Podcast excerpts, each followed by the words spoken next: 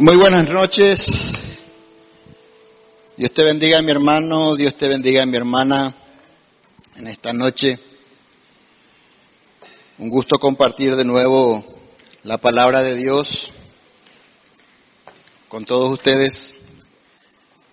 Siempre que nos vemos en una reunión donde se comparte la palabra de Dios, es porque la misericordia de Dios está sobre nuestra vida. Amén, hermanos. Así que nos gozamos siempre cuando nos vemos y nos entristecemos cuando no nos vemos más también.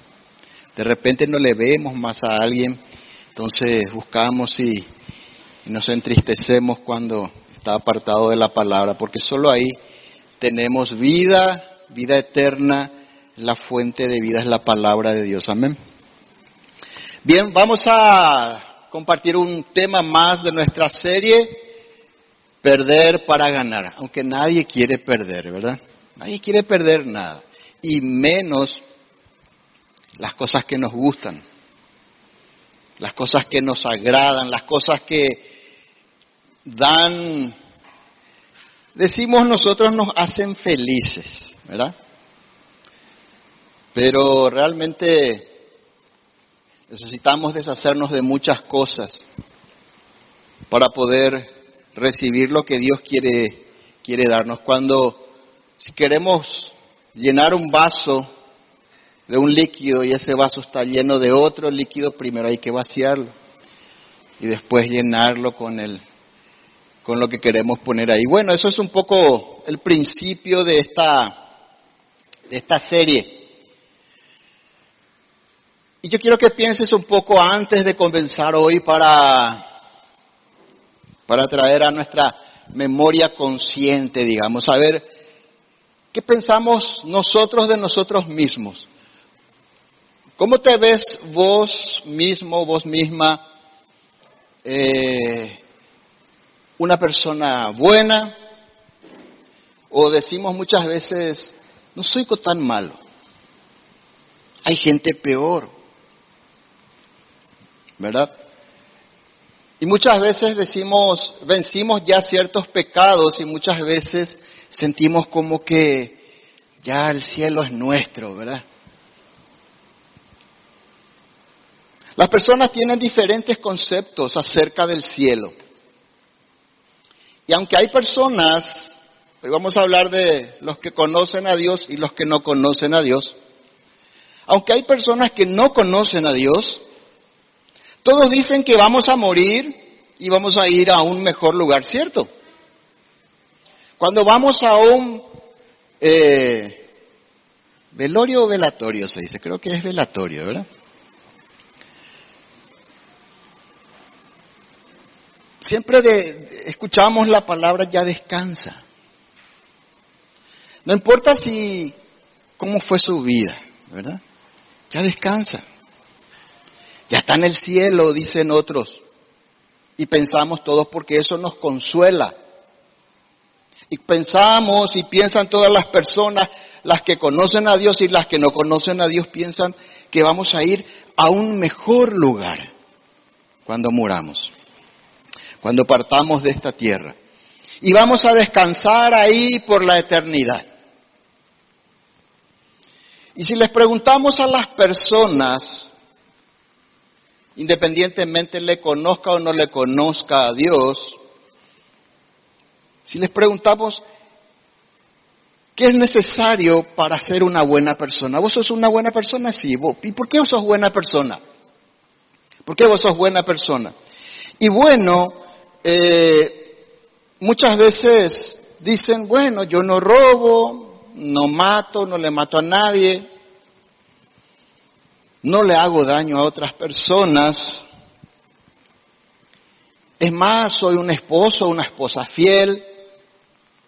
Nunca le engañé a mi esposa, nunca le engañé a mi esposo. Dice la persona,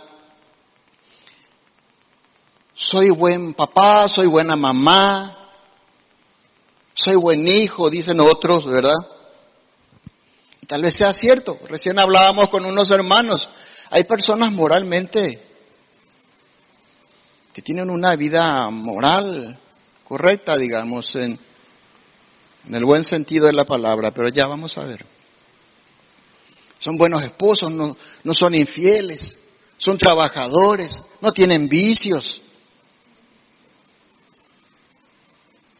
Yo cuando no le conocía todavía al Señor, ¿verdad? Antes, en, en mi época de juventud y también en mi época de mayor, siempre todos decían que yo era muy bueno. No me conocían, no me conocían nomás bien, ¿verdad? Bueno, la historia es que yo me creí esa historia. Y cuando yo era joven ya decía, pero esto es cierto, hermanos, ¿eh? yo lo decía con convicción. Yo tengo las llaves del cielo en la mano, decía. Bueno, al final de la historia el Señor permitió que mi maldad vaya en aumento, vaya en aumento. En la medida que yo crecía, crecía mi maldad.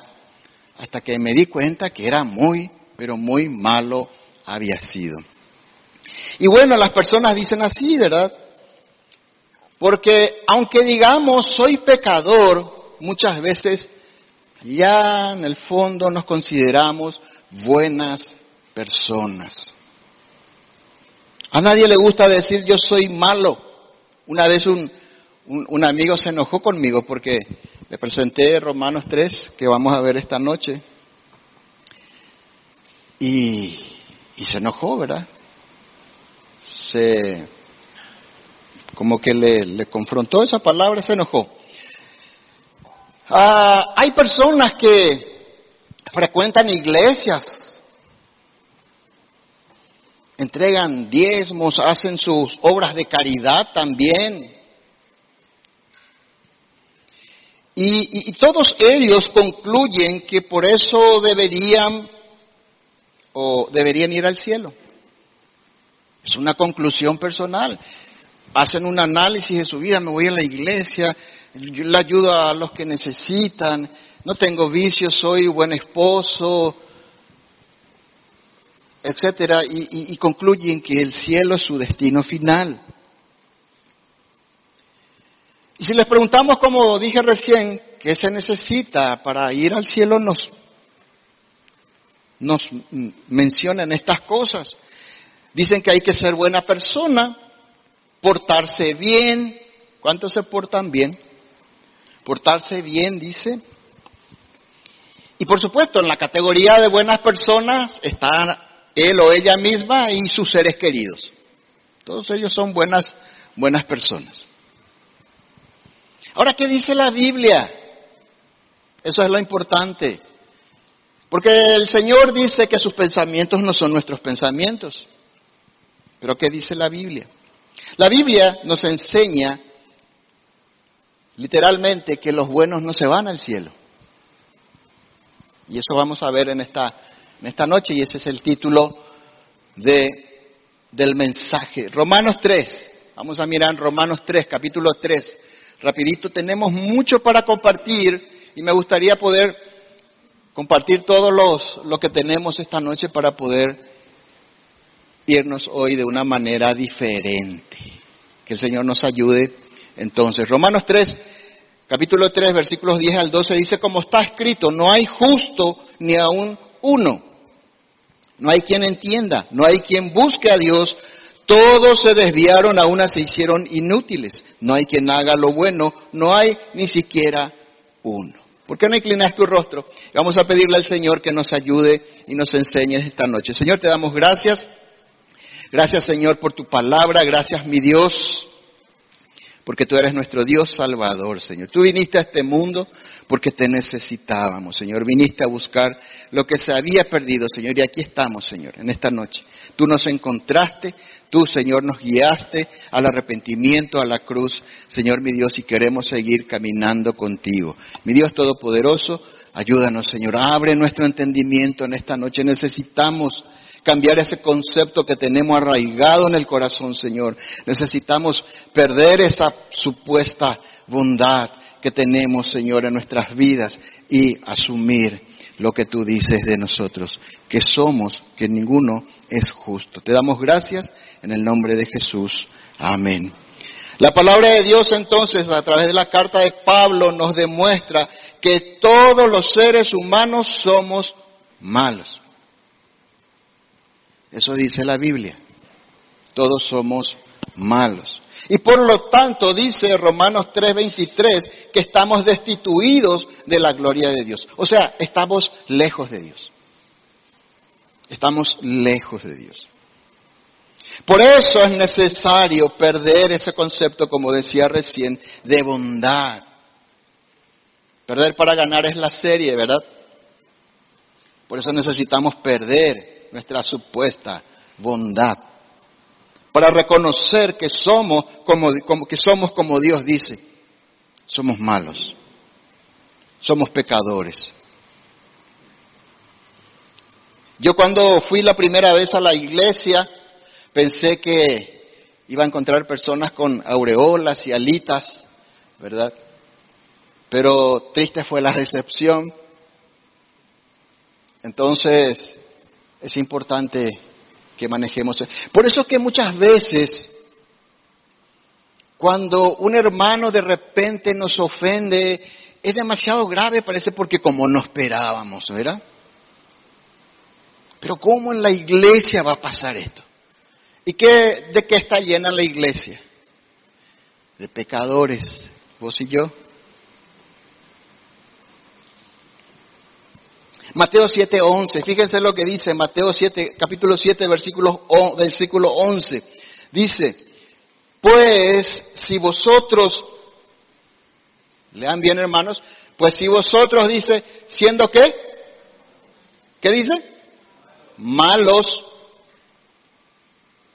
pues si vosotros siendo malos sabéis dar buenas dádivas a vuestros hijos, cuanto más vuestro Padre que está en los cielos dará buenas cosas a los que le pidan.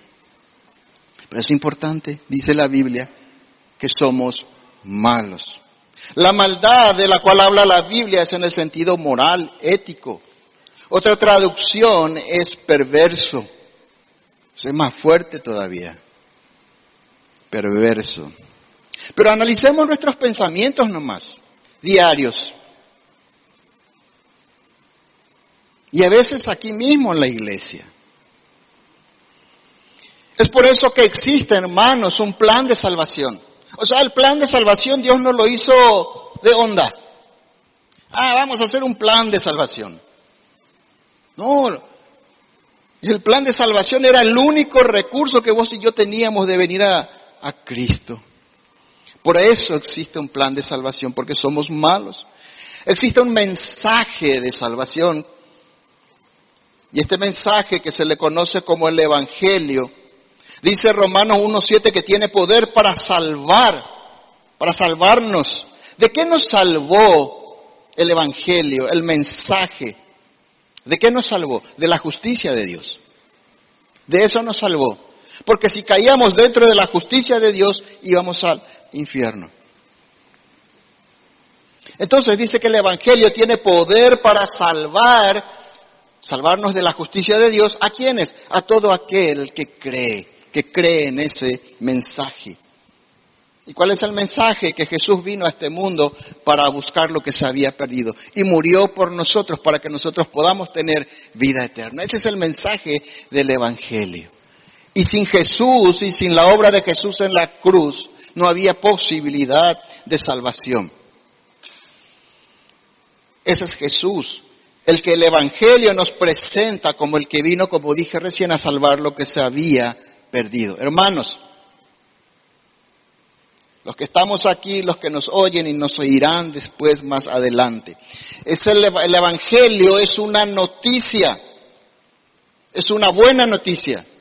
Eso es lo que quiere decir Evangelio. El Evangelio es una buena noticia para todos aquellos que son conscientes de su miseria, de su maldad. Pero para los que no son conscientes de su maldad y de su miseria, es una mala noticia. Es una mala noticia. Por eso Jesús nunca aceptó que le llamen bueno, aunque él sí lo era. Y Jesús era bueno conforme a los parámetros de Dios. Pero él tampoco, como estaba en un cuerpo humano, nunca aceptó que le digan, bueno, viene un joven Marcos capítulo 10, versículo 17, vamos a mirar. Viene un joven y se le acerca a Jesús. Marcos 10, 17. Marcos 10, 17. Dice, al salir, eh, al salir él para seguir su camino, está hablando de Jesús, vino uno corriendo. En Mateo dice que era un joven rico. E hincando la rodilla delante de, de Jesús, le preguntó, Maestro bueno, ¿qué haré para heredar la vida eterna? Jesús le dijo, versículo 18, ¿por qué me llamas bueno? Ninguno hay bueno, sino solo uno, Dios. Jesús sabía que este joven creía que los buenos son los que van al cielo. Por eso le dice que no había ninguno bueno, ni uno bueno, ni un ser humano. Es que este joven le dice, maestro, le pone a la altura, él no le conocía a Jesús, no sabía quién era Jesús. Le pone a la altura de los maestros de la época. Maestro bueno, le dice. Entonces, su pregunta, la pregunta de este joven, ¿de qué haré para heredar la vida eterna? Acá en el versículo 17, evidencia de que él pensaba de que los que hacen buenas cosas van al cielo. Así que Jesús, al decirle a Jesús que no hay ninguno bueno, solo Dios, trata de eliminar de su mente la idea de que hay un ser humano bueno y que la salvación es algo que se le debe a ellos. ¿Verdad? Porque el que cree que es bueno piensa que la salvación, que él se merece el cielo. Aunque no lo diga, está ahí en el corazón ese pensamiento. Y Jesús quería erradicar de su mente esa idea de que hay alguien bueno que se merece el cielo. Hermanos, Jesús vino por los que necesitan, no por los que merecen. Para eso vino Jesús, por los que necesitan. Seguimos, el versículo 19 Dice Jesús, bueno, le responde Jesús, los mandamientos sabes, le dice, no adulteres, no mates, no hurtes, no digas falso testimonio, no defraudes, honra a tu padre y a tu madre. Él entonces respondiendo le dijo, maestro, todo esto lo he guardado desde mi juventud. Wow, ¿verdad? Todo esto lo he guardado desde mi juventud, le dice. Ahora, hay que atender algo. Jesús no está enseñando que la salvación se gana por guardar los mandamientos. No es eso lo que Jesús está enseñando. Más bien, Jesús está usando la ley, los mandamientos, para producir convicción de pecado en su vida. Eso es lo que Jesús estaba intentando al decirle los mandamientos. Producir convicción de pecado en su vida, en su corazón que pensaba que podía ingresar al reino de Dios basado en el principio de las buenas obras. Nadie va al cielo por las buenas obras. Según este joven creía, todo el esfuerzo que había hecho le ponía en la condición de que de bueno y de que merecía el cielo. Por eso le dice, todo eso ya está el cielo para mí, ya decía ahí, ya estoy en la puerta del cielo, porque todo eso lo he cumplido, lo he guardado desde mi juventud, dice. Entonces él decía, ya estoy ahí en el cielo. Y todo ese esfuerzo merece ese, ese premio, eso es lo que estaba pensando en su corazón. Y muchas veces nosotros también llegamos a pensar así, como este, como este joven, que por haber dejado algunos pecados ya nos merecemos el cielo, ya, ya estamos ahí, ¿verdad? En el cielo porque ya no fumo, no tomo, no bailo, no bailo ya apretado, dice el pastor José, ¿verdad? Pero, ¿y los pecados que nadie ve? Jesús decía, por ejemplo, que el que mira a una mujer con codicia ya adulteró o ya fornicó en su corazón. Jesús, por ejemplo, también enseñó de que el que se enoja con su hermano está cometiendo el mismo pecado de asesinato. Es un asesino. ¿Cuántas veces al día pecamos de esas cosas que nadie ve? Decimos que no le molesta a nadie, pero sí que perjudica nuestra relación con Dios. Codicia, malos pensamientos, etcétera. Y a veces pensamos que porque ya no tomo, no fumo y etcétera, ya me merezco el cielo. Versículo 21, Marcos 10, 21. Dice, entonces Jesús mirándole le amó, dice. Jesús mirándole le amó a este joven y le dijo, una cosa te falta. Siempre falta algo, hermanos. Siempre falta algo. Ese es el punto. A todo ser humano siempre nos falta algo. Vos tenés el pecado que yo no tengo, yo tengo el pecado que vos no tenés. Ese es el problema. Entonces Jesús le dijo, una cosa te falta, anda, vende todo lo que tienes y dalo a los pobres y tendrás tesoro en el cielo. Y ven y sígueme tomando tu cruz. Pero él, afligido, el joven, por esta palabra, se fue triste. ¿Por qué? Porque tenía muchas posesiones. Amaba las riquezas. Las riquezas eran, sus posesiones eran su Dios. Es idolatría. Entonces, siempre fallamos en un punto. Un pecado echó a perder todas sus buenas obras. Ese es el problema. Un pecado echa a perder todas tus buenas obras. La codicia que en el caso de este joven, el amor a sus posesiones, le cerró la puerta del cielo. Por decirlo de esa manera. La ley entonces, ¿para qué fue dada? ¿Para qué tenemos los mandamientos? ¿O los mandamientos nos sirven más? Claro que sirven. La ley fue dada al ser humano para que éste sepa, para que vos y yo sepamos que somos pecadores. Porque si no hay, una ley que diga, que se yo, prohibido andar a, a 100 kilómetros por hora, entonces no hay ley, entonces no hay infracción. ¿Cierto? La ley sirve para que yo entienda que soy un pecador. Es más, toda la ley nunca fue, eh, nunca ningún ser humano pudo obedecer toda la ley completamente, excepto Jesús. Cuando estuvo como ser humano en este mundo. Entonces, nadie puede cumplir la ley por sus propios medios. Romanos 3:20, fíjense lo que dice. Romanos capítulo 3, versículo 20.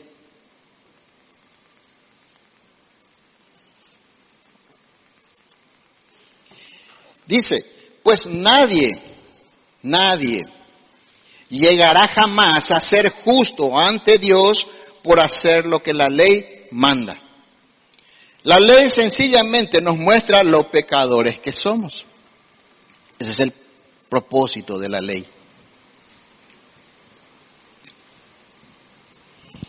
Entonces, por eso es que la salvación es por medio de la fe.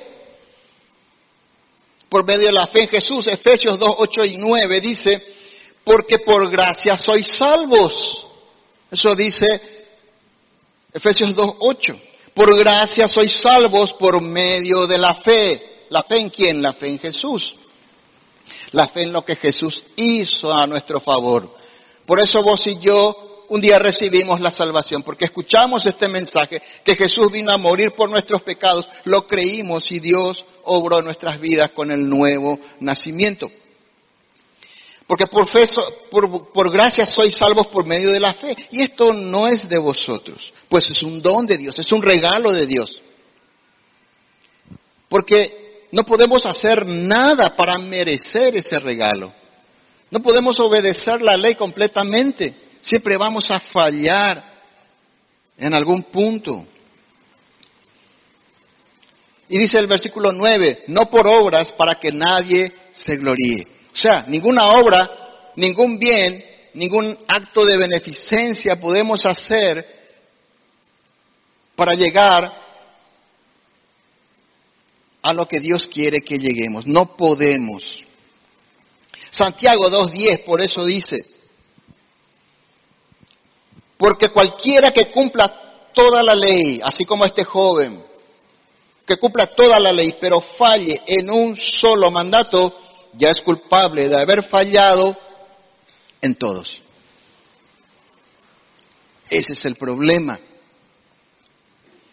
Es como cuando cometemos una infracción eh, de tránsito.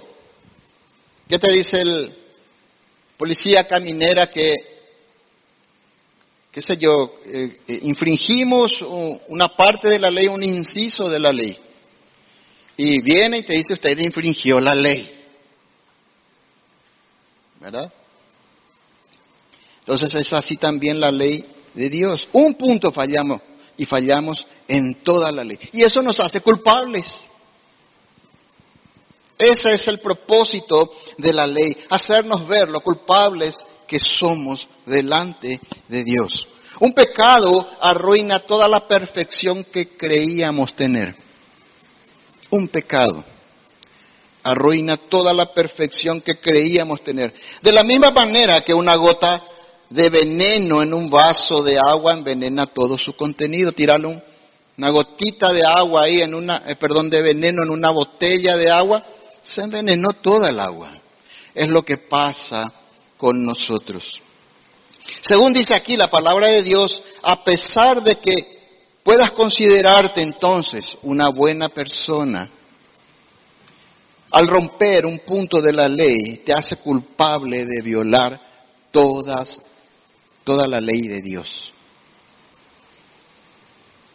Por eso la única esperanza de entrar en el cielo, de ser considerado justo y santo por Dios, se encuentra en Jesús. Ahí está el punto. Solo en Jesús podemos recibir el nombre de justos.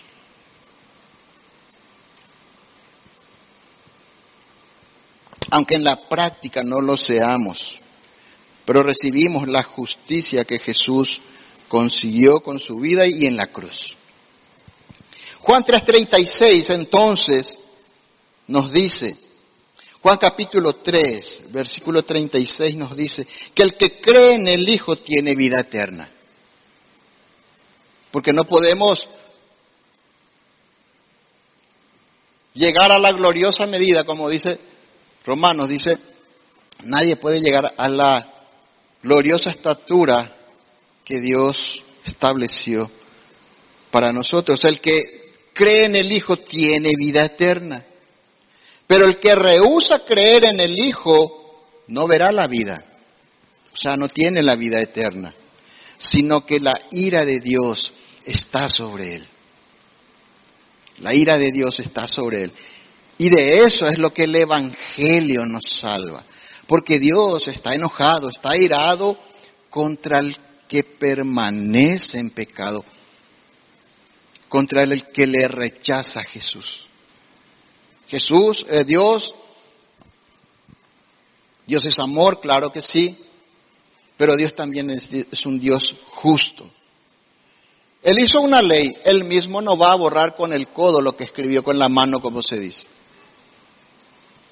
Y Dios, para cumplir la ley, manda a Jesús a este mundo a morir por nosotros, porque la ley dice que el pecado se paga con la muerte.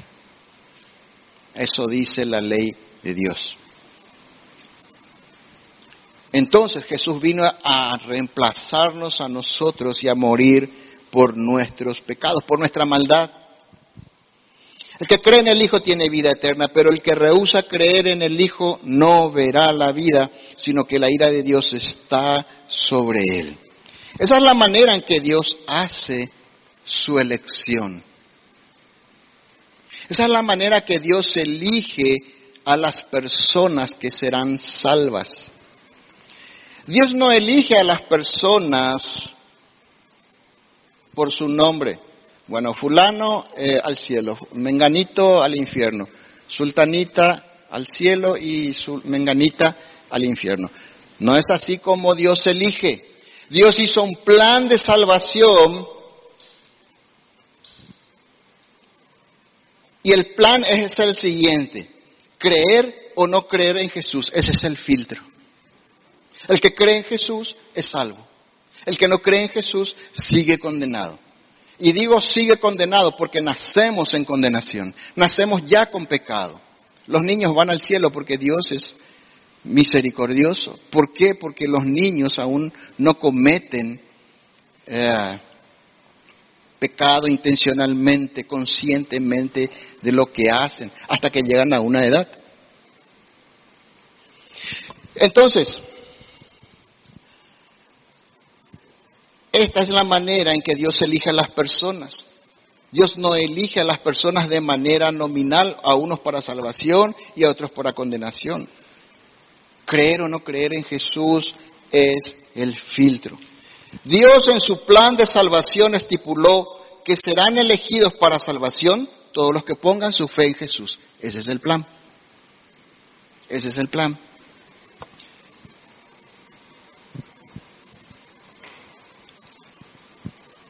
Los que no pongan su fe en Jesús no verán la vida eterna, seguirán condenados. Ese es el plan de Dios. Y es importante entender ese plan.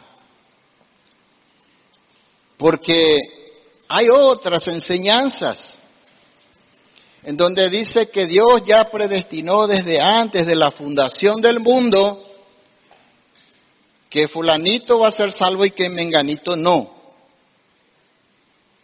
No es eso lo que dice la Biblia. Que no te confundan. Que no te confundan. Porque entonces, ¿para qué predicamos el Evangelio? Porque entonces, ¿para qué murió Jesús en la cruz? No tiene sentido. Nuestro error, hermanos, nuestro error para determinar nuestra bondad consiste en que nos comparamos con los, con los otros seres humanos. Ese es nuestro error. Nos comparamos con otras personas. Y por supuesto, siempre hay alguien peor que nosotros. Ah, no, yo no estoy, yo nunca pisé la cárcel. Yo nunca robé, nunca asesiné, nunca violé. Y nos comparamos con ese tipo de personas. Entonces soy muy bueno. Pero resulta que hay otras personas más buenas todavía que nosotros. Siempre hay alguien peor y alguien mejor. Así que el punto para nosotros, nuestro parámetro de comparación es Jesús. Jesús es el modelo de ser humano. Jesús es, es el hombre como fue creado, como fue creado el ser humano antes del pecado.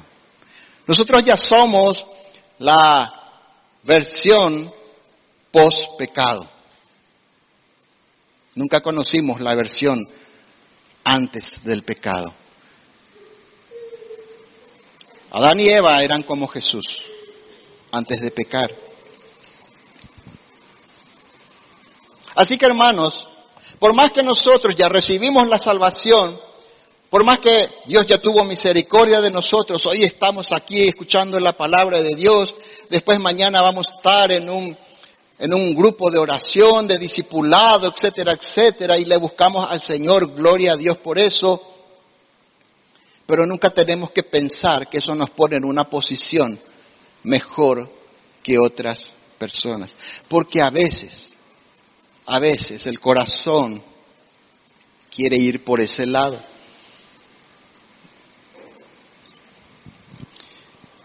Fíjense Romanos 1, capítulo 1, perdón, Romanos capítulo 2. Romanos capítulo 2. En realidad, Pablo en el capítulo 1 de Romanos, solo para entrar en contexto, porque el capítulo 2 es, eh, tiene, tiene mucho que ver con lo que Pablo estaba hablando en el capítulo 1. En el capítulo 1 Pablo describe la condición pecaminosa de los gentiles. ¿Cuántos conocen Romanos 1, 18 al 31? Ahí Pablo describe la condición pecaminosa y terrible de los que no le conocen a Dios y decimos, qué feo, ¿verdad? Qué terrible. ¿Y saben qué, hermanos? Dice la palabra de Dios que nosotros también somos así. Es de ahí que nos sacó el Señor, pero si nos soltamos un poquitito volvemos a Romanos 1, 18, el 31. Pero por ahora estamos en Romanos 2. para la gloria de Dios, ¿verdad? Entonces, el Señor le advierte a los judíos, y esa advertencia también es para la iglesia. Dice Romanos 2, versículo 1 al 3, dice, tal vez crees, Pablo ya escribe todo cómo eran los, los que no le conocen a Dios, los gentiles que no le conocen a Dios, en el capítulo 2 le dice a los judíos, tal vez crees que puedes condenar a tales individuos, a los de Romanos 1, 18 al 31. Pero tu maldad, dice, es igual que la de ellos. Es igual que la de ellos. Y no tienes ninguna excusa. O sea, y no me digas que no. Es más o menos por ahí va. Cuando dices que son perversos, qué perversos, qué terribles que son, tienen que recibir la justicia de Dios. Cuando dicen que son, dices que son perversos y merecen ser castigados, te condenas a ti mismo porque tú que juzgas a otros también practicas las mismas cosas. Versículo 2. Y sabemos que Dios en su justicia castigará a los que hacen tales cosas. Y tú que juzgas a otros por hacer esas cosas, ¿cómo crees que podrás evitar el juicio de Dios cuando tú haces lo mismo? Y esto es para nosotros, hermanos. Esto es para nosotros. Somos igualitos a los de Romanos 1, 18 al 31. Y sí, de ahí Dios nos sacó, de ahí Dios nos quitó. Pero guay que nos soltemos un poco del Señor. Aquí Pablo les dice a los judíos entonces y en ese tiempo y a nosotros que somos tan pecadores como esos incrédulos. Y que, tal, y que al condenarlos nos condenamos a nosotros mismos. ¿Por qué? Porque Dios nos va a juzgar a todos. Ese es el punto. Dios nos va a juzgar a, juzgar a todos. No sobre la base de la herencia racial, como los judíos, por ejemplo, pensaban. Ah, yo soy del pueblo elegido y voy a entrar al cielo. Se oponga quien se oponga. Dios no nos va a juzgar por una herencia racial. Ah, yo vengo de... Mis tatarabuelos ya eran cristianos. Herencia. No. Dios no nos va a juzgar por esa herencia. Dios no nos va a juzgar basado en que decimos yo creo en Jesús. Porque si le preguntamos a las personas allá afuera, ¿vos crees en Jesús? Sí, te va a decir, te va a recitar quién es Jesús y para qué vino inclusive. Pero ¿y cómo es su vida? ¿Condice su vida con la fe que dice tener? Ese es el punto. Dios no nos va a juzgar entonces por la fe que decimos tener o porque decimos creer en Jesús. Dios no nos va a juzgar porque asistimos a una iglesia. Ah, mira, este es de casa de oración. O por el conocimiento. Wow, conoce hasta punto y coma en la Biblia. Conocí una vez a un hombre que en verdad conocía punto y coma de la Biblia. Hacía su show, porque era un show, ¿verdad? Subían cuatro o cinco personas con la Biblia en la mano y cada uno abrían el que quería. Y comenzaba a leer. No, no, no, para ahí tenés un punto. Híjole, para ahí tenés un punto y coma. No, no dice así, dice corregir. Sabía la Biblia, pero era un demonio. Y el diablo conoce la palabra de Dios mucho mejor que cualquiera de nosotros. Entonces, conocimiento es importante, claro. Sí, pero a veces, yo antes pensaba, llegó un tiempo en que yo pensé también que ser cristiano era conocer mucho.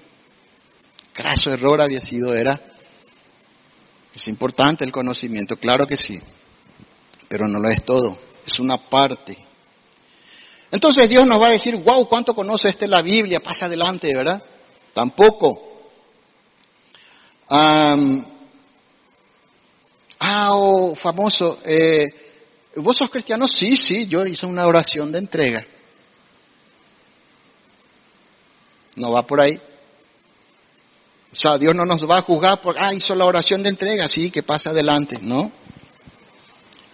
Yo estoy bautizado, Señor. Y ahí, como dicen los hermanos vecinos aquí del Brasil, ¿verdad? Tampoco. Dios nos va a juzgar basado en la vida que vivimos. Es así como el Señor nos va a juzgar. Porque los judíos siempre se consideraban, y ahí entramos otra vez en un parecido con los judíos, los judíos siempre se consideraban en una posición especialmente privilegiada al pueblo de Dios, decían ellos, ¿verdad?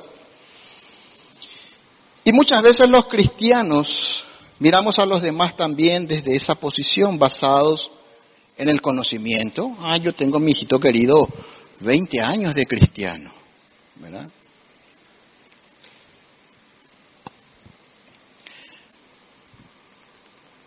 Gálatas 6.1 dice, hermanos, si alguno es sorprendido en una falta, ustedes que son espirituales, restáurenlo con espíritu de mansedumbre.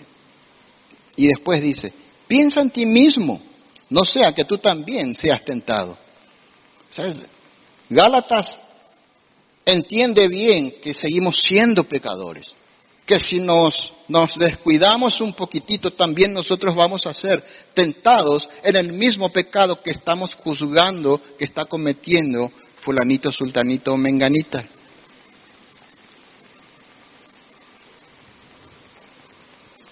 Los judíos decían que los que son descendientes de Abraham, decían ellos por naturaleza, van a participar del reino eterno, aunque sean pecadores e incrédulos, así decían los judíos.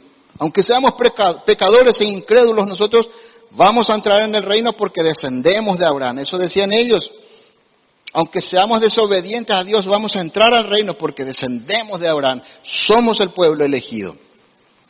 Y esto me suena un poco parecido también a una doctrina que hay por ahí que enseña que una vez que son salvos, nada podrá evitar que lleguen al cielo. Me dijo una vez una persona, tenía problemas con adicción, me dijo, yo si muero de una sobredosis, voy al cielo, porque yo soy cristiano, yo soy elegido. Bueno, y eso no, es lo que dice la Biblia. Entonces es muy parecido a, esa doctrina. Así que hermanos, nuestro corazón no debería estar lleno de juicio y condenación, ni hacia los incrédulos, ni hacia los creyentes. Porque en la medida que condenamos a otros, nos condenamos a nosotros mismos. Ese es el problema. Por eso Gálatas 6.1 dice, Ustedes que son espirituales, restáurenlo, dice. No dice critíquenlo, no dice juzguenlo, no dicen nada, sino restáurenlo con espíritu de mansedumbre, con amor. O sea, mira tu propia condición, dice, no sea que vos también seas tentado a caer en ese mismo pecado. Así que hermanos, muchas veces no solo los incrédulos dicen yo soy bueno, muchas veces los cristianos también, allá en el fondo nos creemos esa bondad, ese merecimiento, ¿cierto? Tal vez a mí no más me pasa, ¿verdad? Pero a veces que como que parece que sí, ya estoy ahí, ya porque eh, me porto bien, ¿verdad?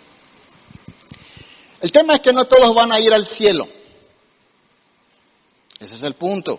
No todos van a ir al cielo. La Biblia enseña que todos vamos a morir. Sí, claro, todos vamos a morir. Y vamos a dar cuentas. También dice Hebreos 9:27 que todos vamos a dar cuentas. Morimos y después dice el juicio. Está dado para el hombre que muera una sola vez y después el juicio. Eso nadie se va a salvar, ni cristianos, ni no cristianos, ni musulmanes, ni no sé qué, de ninguna religión. Todos vamos a morir y vamos a presentarnos a un juicio. Vamos a dar cuentas. Ah, pero ¿de qué es lo que vamos a dar cuentas? ¿De, lo, de las muchas buenas cosas que hice? No. Ahí no se va a evaluar si nuestras obras buenas pesan más que las obras malas. Ahí lo que se va a evaluar es si nuestra fe en Jesús fue sincera. ¿Y cómo se va a evaluar si nuestra fe fue sincera? Si fue una fe práctica. O sea, si vivimos lo que aprendimos. Si vivimos la fe que dijimos tener. Por eso decía, todo el mundo dice, yo creo en Jesús. Pero ¿cómo es su vida? ¿Condice con las enseñanzas de Jesús? Porque me acuerdo en mi época, hoy no sé quién es el, en mi época el, ¿cómo es que se dice? Eh, la estrella del momento era Michael Jackson, ¿verdad? Y estaban ahí los seguidores de Michael y se vestían como él y bailaban con él y se parecían a él, ¿verdad? Entonces los seguidores de Cristo también tenemos que parecernos a Él. Ese es el punto. Cuando el Señor Jesús vuelva y separe las ovejas de los cabritos, en Mateo 25, vamos a mirar, en Mateo 25 hay una historia en donde dice que el Señor Jesús va a volver y va a separar los cabritos de las ovejas, pero no basado en la fe que dijeron tener, sino en la fe que demostraron tener. Ese es el punto. Y a mí estos pasajes me dan mucho, mucho temor realmente. Porque me confronta mucho. Espero que también a vos, ¿verdad? Dice Mateo 25, 35 al 36. Entonces el rey dirá a los de su derecha, Venid benditos de mi Padre, heredad, el reino preparado para vosotros desde la fundación del mundo. Porque tuve hambre. ¿Por qué le dice entonces? ¿Por qué dice, vengan y pasen, entren al cielo, entren al reino que mi Padre preparó para ustedes, dice, desde antes de la fundación del mundo. ¿Por qué le dice? Porque tuve hambre, dice, y me disteis de comer. Tuve sed y me disteis de beber. Fui forastero y me recogisteis. Estuve desnudo y me cubristeis. Enfermo y me visitasteis. En la cárcel y vinisteis a mí. Una fe práctica. Estos sí que vivían lo que decían creer.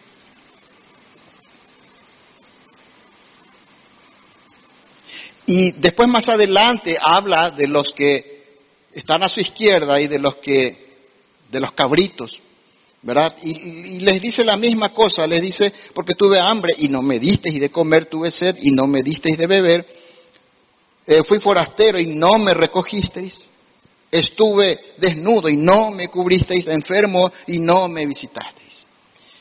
Entonces, en el versículo 46, Jesús hace la separación. Y dice, e irán estos al, castigo eterno, los cabritos, los de su izquierda, y los justos a la vida eterna. Así que los justos son justos porque creyeron en Jesús y vivieron conforme a esa fe. No son justos porque hicieron estas cosas, son justos porque creyeron en Jesús y vivieron conforme a esa fe. Vivieron como Jesús vivió, hicieron las obras de Jesús. ¿Cómo estamos?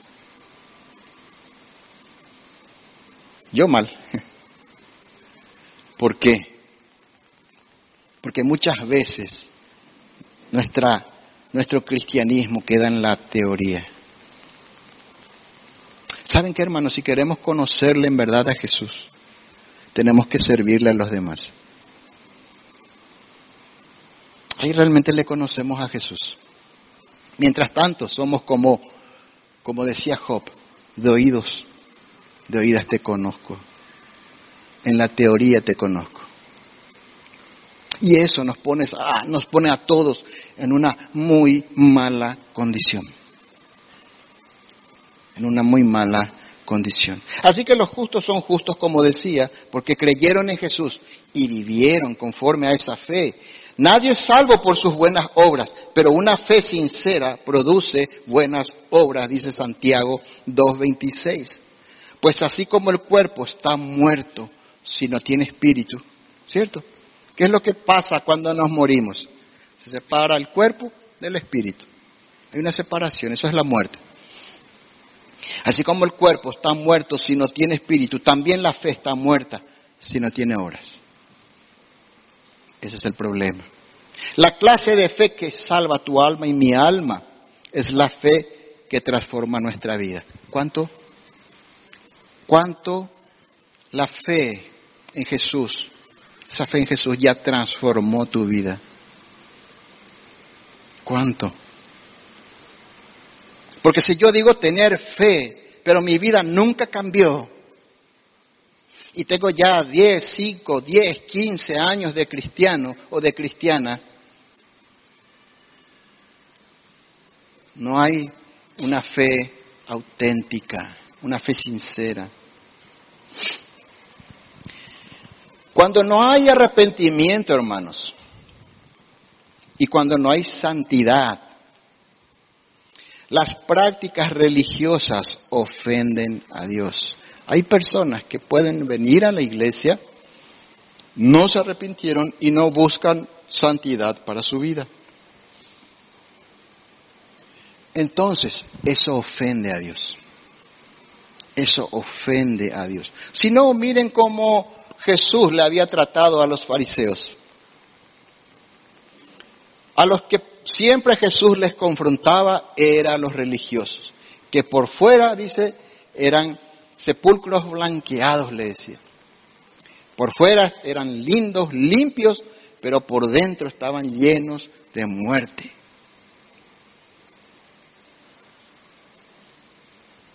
Entonces, La iglesia, hermanos, está llena, o mejor dicho, las iglesias no están llenas de gente buena. En definitiva, no están llenas de gente buena, sino de gente arrepentida. Eso es lo que hay en la iglesia.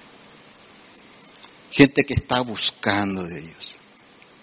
¿Qué es lo que encontramos en un hospital cuando vamos? Enfermos ¿Y qué es lo que encontramos cuando vamos a una iglesia? Pecadores. Así que tenemos que ser más considerados unos con otros también. Yo tengo que buscar guardar el corazón de mi hermano, y pero también mi hermano tiene que entender cuando yo peco. Pero tenemos que ayudarnos. Por eso dice también la palabra de Dios, que nos ayudemos a llevar todos juntos nuestras cargas. Eso dice la palabra de Dios. Ahora, no porque todos somos pecadores, bueno, ahora ya vamos a pecar como queremos y vamos a tratarle a los demás como queremos. No, no, no, no tiene nada que ver. Como decía Pablo, donde abundó la gracia, el pecado sobreabundó la gracia, decía. Opa, decían los romanos. Ahora sí, vamos a pecar más para que haya más gracia. De ninguna manera decía. De ninguna manera. Ese no es el pensamiento de alguien que nació de nuevo, de alguien que, que fue salvo por el Señor. Alguien que recibió esa vida nueva, alguien que se transformó en una nueva criatura, busca agradar a su Señor. Conclusión entonces, los que se creen buenos no van al cielo, porque para arrepentirse necesitamos primero reconocer que necesitamos para ir al cielo, escuchar el Evangelio arrepentirnos de nuestros pecados, creer en Jesús, que Él murió en la cruz por nuestros pecados, y ahí Dios obra nuestras vidas. El que dice que es bueno no necesita a Dios. El infierno está lleno de personas buenas. El cielo está lleno de pecadores arrepentidos, por los cuales Jesús dio su vida. Por eso vino Jesús. Si no, ¿para qué? Imagínense, hermanos, un rey, el rey todopoderoso, está sentado en su trono y tiene que bajar y tiene que vestirse de con una naturaleza inferior. Y tuvo que venir a pasar sufrimientos, humillaciones, pero él siguió humillándose, siguió humillándose a sí mismo. Porque nos amaba y él quería cumplir la misión que, que traía, morir en la cruz.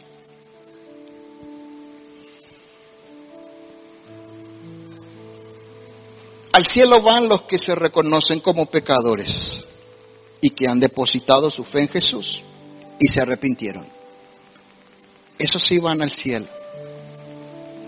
No porque hacen cosas buenas, no porque se merecen, sino que porque la gracia de Dios, esa, como cantábamos hoy, esa bendita gracia, llegó a tu vida, llegó a mi vida. Ni vos ni yo no fuimos a Dios. Ni vos ni yo le buscamos a Dios. Eso leímos al principio. No hay quien busque a Dios. No hay quien busque a Dios. No hay quien entienda. Todos nos desviamos. Nos hicimos inútiles. No hay nadie que haga lo bueno. Ni siquiera uno. Pero esa bendita gracia cayó sobre tu vida, cayó sobre mi vida. Y cuando pusiste tu fe en Jesús, dice eh, Juan 1.12, a todos los que le recibieron, a todos los que creyeron en Él, a los que creen en su nombre, les dio potestad de ser hechos hijos de Dios. De un vil pecador, de un enemigo de Dios, Él te adoptó y me adoptó y nos hizo parte de su familia. ¿Por qué no te pones de pie y le cantamos al Señor con justa causa? Bendita gracia. Levanta tus manos al Señor y dale gracias, porque Jesús pagó el precio.